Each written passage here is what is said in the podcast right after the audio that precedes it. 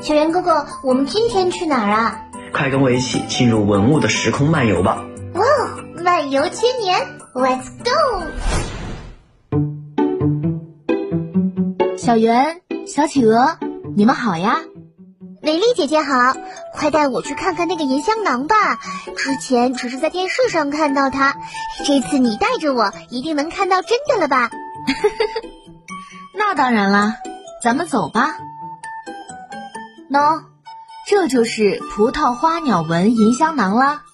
它是一九七零年在西安市何家村的唐代窖藏发现的。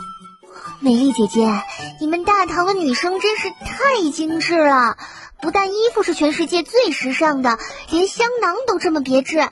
我以前一直以为香囊应该就是用布或者丝绸缝的小香包，我看了它才知道，原来香囊也可以是硬硬的小银球啊！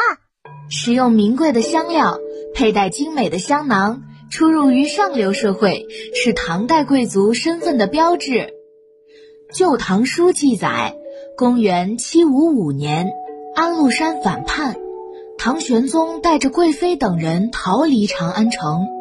途经马嵬坡时，刺死杨贵妃。战乱平叛后，玄宗返回京都，密令改葬。当人们挖开墓冢的时候，发现贵妃的尸体已经腐烂，只有香囊还好好的。这就说明杨贵妃随身佩戴的香囊就是用金属制作的。原来是这样啊！美丽姐姐，快给我讲讲这个香囊吧。说实话，我我只看它漂亮了，都不知道它里面是什么样的。这个银香囊由上下两个半球组成，半球之间用钩链相勾合，外壁采用镂空工艺，装饰着小鸟飞舞在葡萄花枝之间的形象。花鸟都是我们的传统纹饰。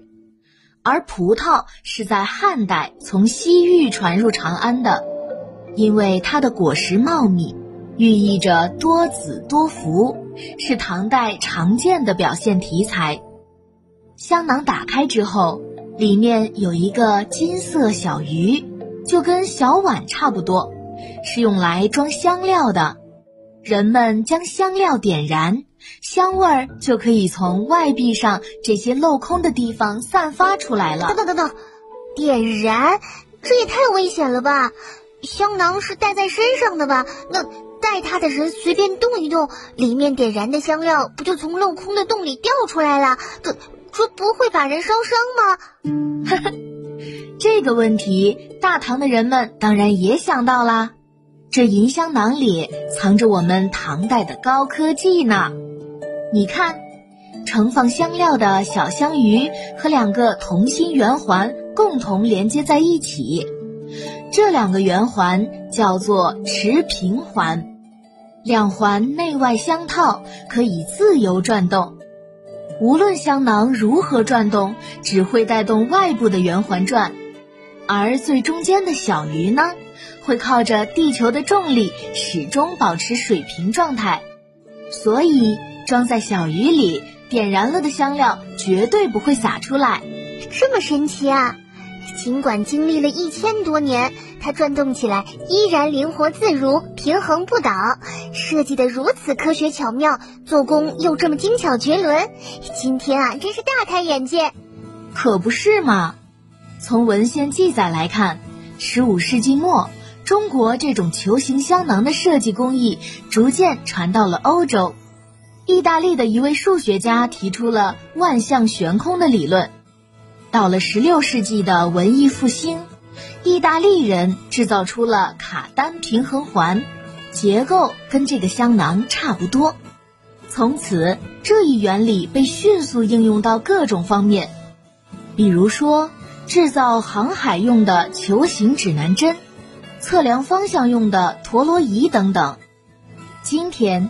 从手机摄像头的防抖功能，到航空航天、军事作战、石油钻探、地面交通等等，凭借这种原理制造的陀螺仪已经得到了十分广泛的应用。这小小的香囊真是太厉害了！看来唐代不仅有异域风情的音乐舞蹈、奢侈精湛的工艺、包容开放的文化，还有领先整个世界的科技。我以后一定要多去博物馆，发现更多的文物故事。美丽姐姐，再见了。